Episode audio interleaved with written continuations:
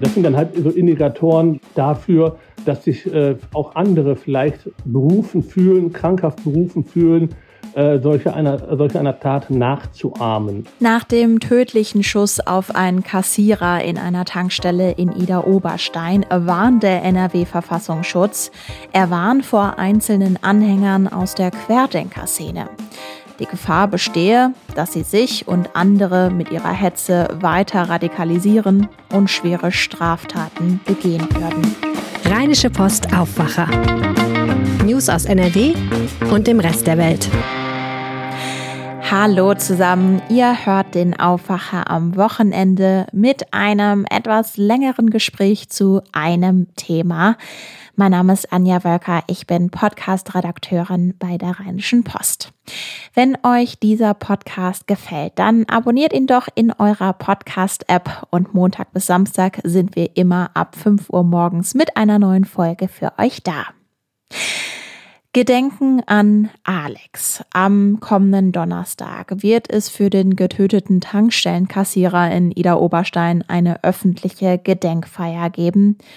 Mit dieser Veranstaltung nehmen Angehörige und Freunde Abschied von einem 20-Jährigen, hatte die Stadt in Rheinland-Pfalz dazu mitgeteilt. Ja, vor genau zwei Wochen, am 18. September, soll ein 49-Jähriger dem jungen Mann in den Kopf geschossen haben.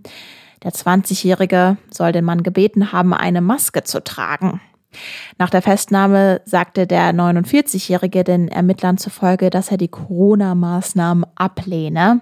Die Situation der Pandemie habe ihn stark belastet und er habe ein Zeichen setzen wollen. Bundesinnenminister Horst Seehofer hatte nach der Tat vor einer Radikalisierung der Querdenkerbewegung gewarnt. Letzte Woche hatte er der Bild am Sonntag gesagt, die politisch motivierte Gewalt in Deutschland durch Querdenker sei gefährlich für das Land. Zitat, sie können unser Land zersetzen, wenn der Rechtsstaat sie nicht mit allen Mitteln bekämpft. Zitat Ende. Und auch Bundespräsident Frank-Walter Steinmeier hat gestern bei einer Verleihung im Schloss Bellevue gesagt, wir erleben, dass eine kleine Minderheit von Menschen, die die Existenz des Virus leugnen oder seine Gefährlichkeit bestreiten, an den Rand der Gesellschaft rückt, sich entfremdet und wie geblendet, ja gefangen wirkt in einem Kult des Irrationalen. Heute sprechen wir im Aufwacher darüber, denn auch der Verfassungsschutz in NRW warnt jetzt vor schweren Straftaten durch Menschen aus der radikalen Querdenker-Szene. Und dazu habe ich Christian Schwertfeger in den Podcast eingeladen. Er ist Chefreporter bei der Rheinischen Post und berichtet unter anderem bei uns über sicherheitspolitische Themen. Hallo Christian. Hi, grüße dich. Ja, ich würde gerne zu Beginn einmal darauf eingehen, warum in der Berichterstattung über die Tat in Ida Oberstein so viel über die Querdenker gesprochen wird. Also SPD-Kanzlerkandidat Olaf Scholz zum Beispiel sagte, dass die Querdenkerbewegung eine Mitverantwortung an der Tat habe. Kannst du da vielleicht einmal ja konkreter drauf eingehen? Ja, ich teile da äh, Scholz Meinung, äh, dass die Querdenker eine Mitverantwortung haben. Sie haben jetzt hier nicht direkt den Auftrag gegeben äh, zum Mord, aber ähm, mit ihrer ganzen, ich nenne es jetzt mal in Anführungsstrichen, kruden Kampagne, äh, die sie jetzt, jetzt seit anderthalb Jahren fahren, indem sie gegen sämtliche Corona-Maßnahmen der Bundesregierung hetzen, äh, Verschwörungstheorien verbreiten, haben sie so, äh, so einen geistigen Weg bereitet für solche Leute, die dafür empfänglich sind. Insofern haben die, hat die Querdenkerbewegung auf jeden Fall einen Teil dazu beigetragen, dass sich dieser Mann radikalisiert hat und dann letztlich äh, den jungen Mann in der Tankstelle erschossen hat. Also wenn ich dich richtig verstehe, dass quasi so das Klima bereitet wird, in der so eine Tat passieren kann. Genau. Man kann es vielleicht mit Abstrichen jetzt äh, vergleichen, auch mit islamistischen Terroranschlägen. In den letzten Jahren, vergangenen Jahren gab es immer wieder Anschläge, die in Deutschland, aber auch in Europa und weltweit von Menschen, die jetzt auch nicht direkt Mitglied des IS waren, sondern die sich ins, auf irgendwelche kranke Art und Weise halt inspiriert gefühlt haben, durch den IS äh, solche Taten zu begehen. Mhm.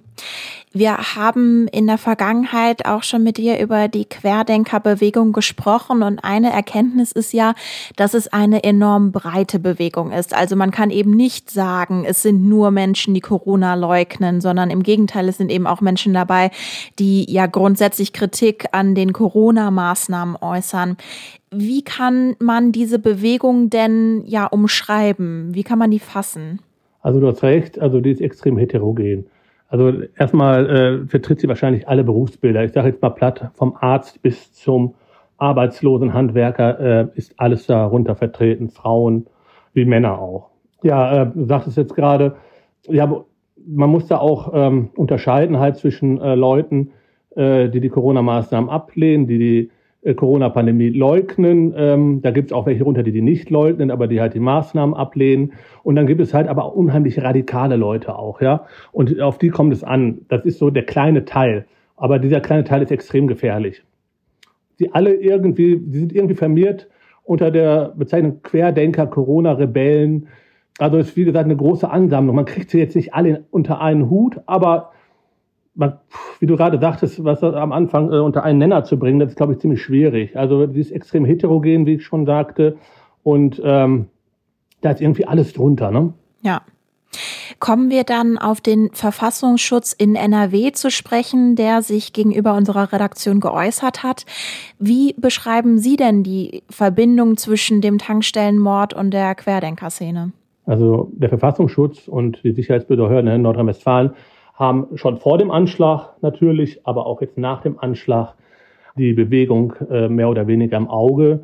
Sie beobachten die Szene und dann haben sie, das nennt man das äh, im Bereich äh, so ein äh, Grundrauschen festgestellt. Und zwar, äh, dass in den sozialen Medien jetzt gerade insbesondere nach dem Anschlag dieser Anschlag gut geheißen wird. Ne?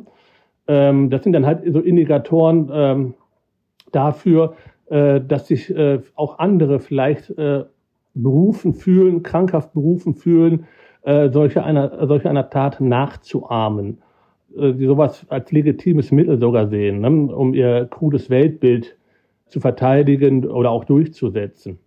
Ja, und ähm, deswegen äh, sieht äh, der Verfassungsschutz auch äh, Sorge, dass äh, die Menschen, also Einzeltäter würde ich jetzt sagen, also nicht die komplette Bewegung. Ne? Das muss man ganz klar unterscheiden. Es geht um einzelne Personen, dass die sich jetzt äh, weiter radikalisieren und auch schwere Straftaten verüben können im schlimmsten Fall. Mhm. Zu der Tat in Rheinland-Pfalz wird ja auch weiter ermittelt. Es wird unter anderem untersucht, wo die Waffen herkommen, die der 49-Jährige offenbar nicht legal besessen haben soll. Inwieweit kann denn nachvollzogen werden, ja, inwieweit Menschen aus der Querdenker-Szene vielleicht eine Waffe auch besitzen?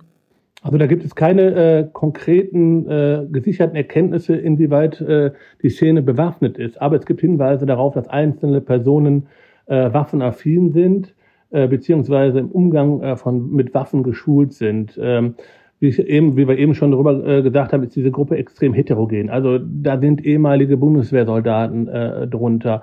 Äh, da kann aber auch der Sportschütze drunter sein. Ne? Person oder auch ein Jäger kann da drunter sein, der äh, und die haben Zugang zu Waffen oder können mit Waffen umgehen ne? und das sogar legal. Du hattest gerade auch schon von diesem Grundrauschen gesprochen, auch in den sozialen Medien. Zwei Tage vor der Tat hatte Facebook noch gut 150 Konten und Gruppen auf seinen Plattformen gelöscht, die eben der Querdenkerbewegung zugeordnet werden konnten. Und die Begründung für die Aktion war, dass sich die Löschung gegen eine Gruppierung richte, die einen, Zitat, koordinierten sozialen Schaden hervorrufen. Aber eben ganz unabhängig von dieser Löschung, auch nach der Tat haben offenbar einige Menschen auf diesen sozialen Plattformen mit dem mutmaßlichen Täter sympathisiert. Was sagen denn die Sicherheitsbehörden dazu?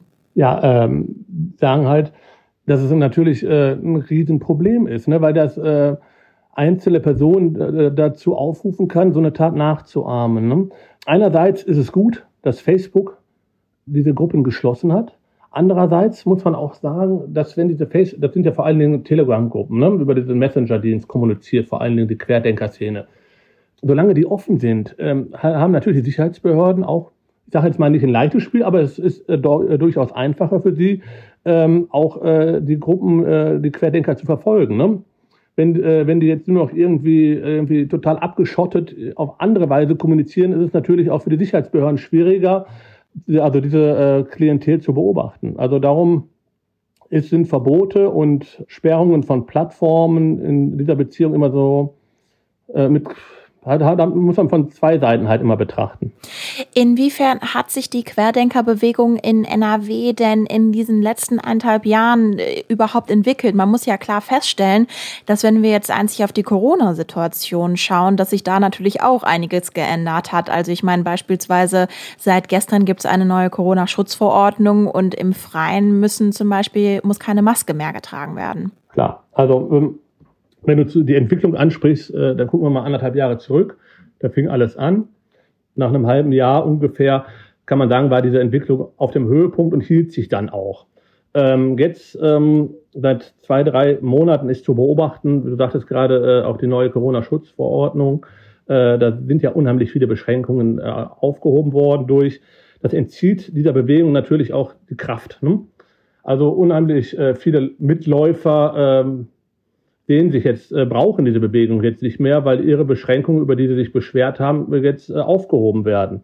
Allerdings, und das ist halt äh, diese große Gefahr, dieser Bodensatz, diese radikalisierten Leute, äh, die werden weitermachen. Ne? Die das sah man jetzt beispielsweise auch in Flutgebieten schon. Äh, da haben sie sich aufgespielt als Kümmerer, als Leute, äh, die helfen. Und überall da, äh, wo Kritik am Staat laut wird, da versuchen sie reinzugehen. Das war ja äh, beispielsweise äh, bei der Flut so, dass äh, es anfangs hieß und noch bis heute zu spät gewarnt worden ist, dass der Staat zu wenig tut. Und genau da versuchen sie äh, dann auch äh, reinzukommen und wieder neue Anhänger für sich zu gewinnen. Mhm verbesserte Aufklärung durch die Sicherheitsbehörden, klare Abgrenzung durch die Gesellschaft und entschiedene Reaktionen der Justiz sind die Gebote der Stunde. So hat es unser Kollege und Korrespondent aus dem Berliner Hauptstadtbüro Gregor Mainz in einem aktuellen Artikel beschrieben. Jetzt habe ich das gelesen und habe mich dann gefragt, wie kann ich denn persönlich reagieren, wenn ich irgendwie merke, dass mich das Verhalten eines Menschen in meiner Umgebung beunruhigt? Also an wen soll ich mich denn dann tatsächlich als Privatperson wenden? Äh, ganz einfach gesagt an die örtliche Polizei, äh, Polizeidienststelle. Ne? Jetzt natürlich nicht, äh, wenn irgendwie im Freundeskreis, Bekanntenkreis einer sagt, ich möchte die Maske nicht mehr tragen oder aber schon, wenn er sagt, ich sage jetzt mal ganz ins Unreine gesprochen, das geht so nicht mehr weiter, dann muss man mal endlich was gegen tun, man muss ein Zeichen setzen. So, und wenn sich sowas wiederholt, äh, dann sollte man auf jeden Fall äh, nicht zögern, auch mal die Polizei anzurufen. Äh, ich sage immer, lieber einmal äh, zu oft angerufen, als einmal zu wenig. Christian Schwertfeger, ganz herzlichen Dank für das Gespräch. Ich danke dir. Und unsere nächste Aufwacherfolge bekommt ihr Montag früh dann ist das Aufwacherteam wieder für euch da. Ich wünsche euch noch ein angenehmes Wochenende. Bis dann. Mehr Nachrichten aus NRW gibt's jederzeit auf RP Online. rp-online.de